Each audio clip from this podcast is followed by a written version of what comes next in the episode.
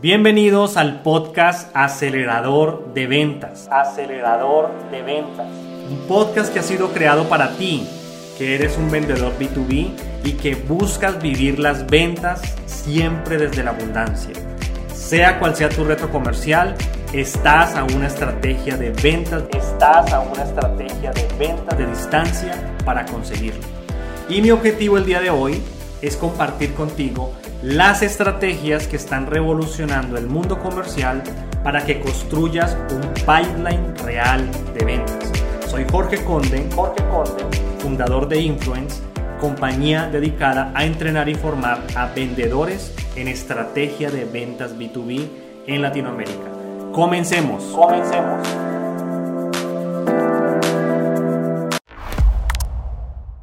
Como empresa nosotros tenemos dos roles cuando tenemos muchos productos. Tenemos los Product Manager y tenemos los Key Account Manager, ¿verdad? Ah, como se llaman en tu empresa. Estos Product Manager deben hacer un plan de forecast de su producto. ¿Sí? Porque esto le va a dar visión al Product Manager de cómo están las condiciones de mercado para poder impulsar al interior de la empresa que se venda su producto. ¿Vale? Entonces, él debe hacer una, si yo vendo, por ejemplo, cloud computing, entonces como Product Manager debo hacer una planeación de forecast de Cloud Computing. Pero por otro lado, el vendedor debe hacer una proyección de forecast de soluciones, porque el vendedor no vende Cloud Computing. Normalmente creo que un vendedor no vende solamente un motor eléctrico, él vende el producto 1, producto 2, producto 3, ¿verdad? Y así sucesivamente.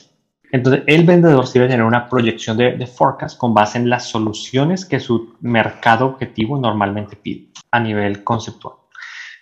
Ahora bien, impulsar un producto en una compañía es una labor dura, ¿sí? O sea, no es fácil. Y nosotros como estrategas tenemos que ser conscientes de eso y frenar la velocidad de nuestros directivos. Se los hablo de la máxima experiencia en esto porque en esto lo hice muchas veces en empresas. Mire, cuando las compañías tienen problemas de ventas, la solución maestra de nuestros equipos directivos es necesitamos producto nuevo. ¿Sí? Entonces, inventémonos un nuevo producto. Y ya con eso las ventas se solucionaron. Y eso es un, eso es un engaño que cuesta mucho dinero y que genera mucho estrés del lado, del lado de ventas. Porque no es así. Entonces, lo que normalmente pasa en una compañía, hay un producto actual, por aquí, para un mercado actual, y aquí es donde el vendedor se siente feliz y satisfecho. Es lo que sabe vender, es lo que conoce, si lo vende, sabe que la cadena de valor sabe hacer eso sin problema, él no va a quedar mal con el cliente, es el producto estrella. Y mover al vendedor de aquí a otro punto tiene que hacerse con mucha sabiduría. ¿Sí? Entonces, ¿qué es lo primero que tiene uno que, que, que entender aquí? Y es que para poder proteger la facturación, si yo no estoy creciendo en facturación acá, tampoco lo voy a hacer en otro lado. Lo primero que yo tengo que ver antes de ir a un nuevo producto es que mi producto actual esté creciendo.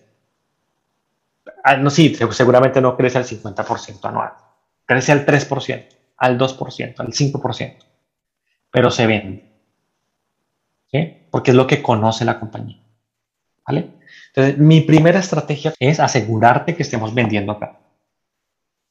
Vamos a diferenciar producto, vamos a mejorar estructura de costos, vamos a cambiar de proveedor, vamos a reestructurar la cadena de valor, lo que ustedes quieran, pero necesito asegurar de que ese producto se venda en el mercado actual. ¿Vale? Una vez que eso está garantizado, entonces tengo el permiso para ir a mercado actual, producto nuevo. Ese sería mi segundo paso. ¿Sí? O también puede ser producto actual, mercado nuevo. Tres o dos. Depende de qué tipo de producto venda si, si cabe en otro nicho de mercado. Si vendo, por ejemplo, un CRM de ventas, educación, pues uno dice, ah, esto, esto le puede servir a otro de vertical. Entonces, eh, cuando yo diseño este producto nuevo, debo saber que mi fuerza de ventas y la cadena de valor va a entrar en un proceso de aprendizaje. Y ese proceso de aprendizaje va a tomar tiempo. O sea, no va a ser de la noche a la mañana. ¿Y qué tengo que hacer yo como, como, como estratega? Tengo que desarrollar la cadena de valor para que pueda vender, soportar, implementar, facturar ese producto nuevo. Y además de eso, tengo que incentivar a la fuerza de ventas para que venda este producto. ¿Cómo la incentivo? No puedo inventarme un modelo que atente contra esta facturación que ya está pasando en el tiempo.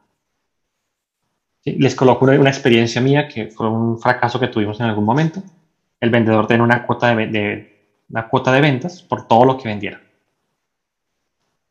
Lo que vendas, Luzma, cuenta.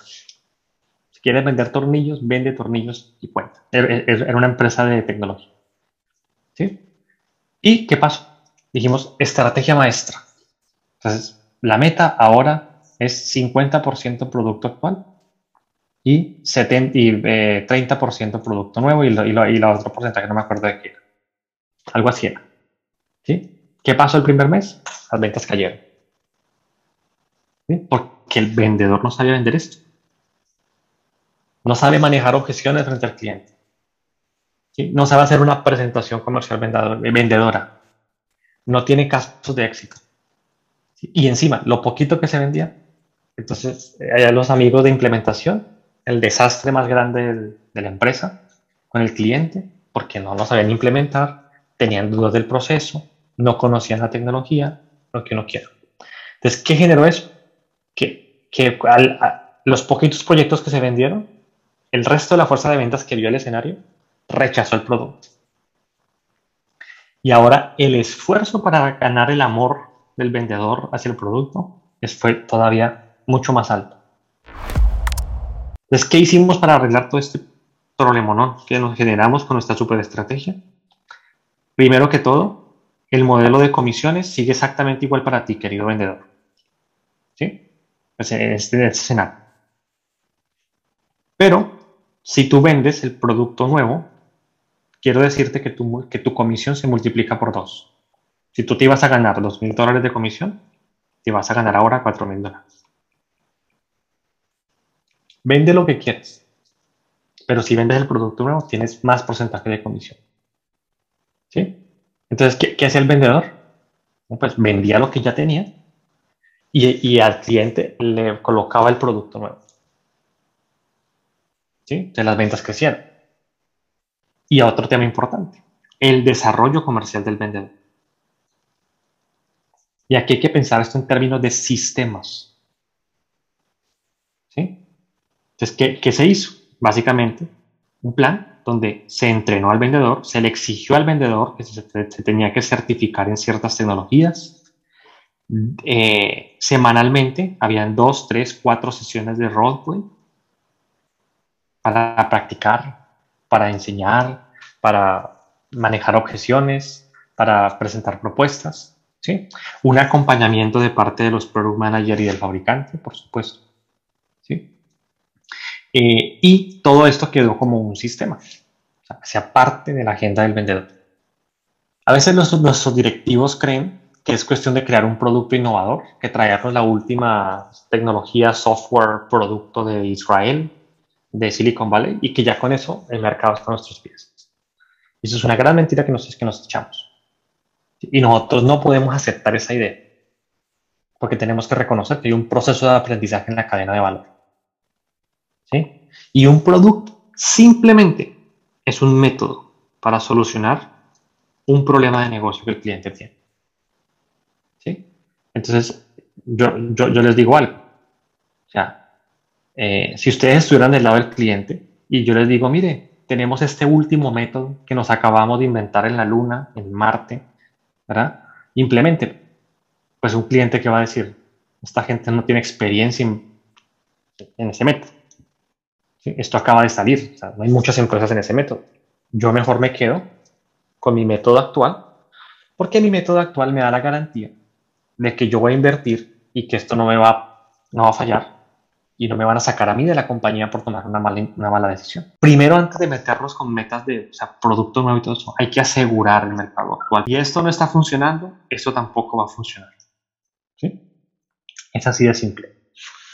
Sí, y aquí se los hablo con mucha experiencia porque tuve muchos dolores de cabeza en mi carrera por esto.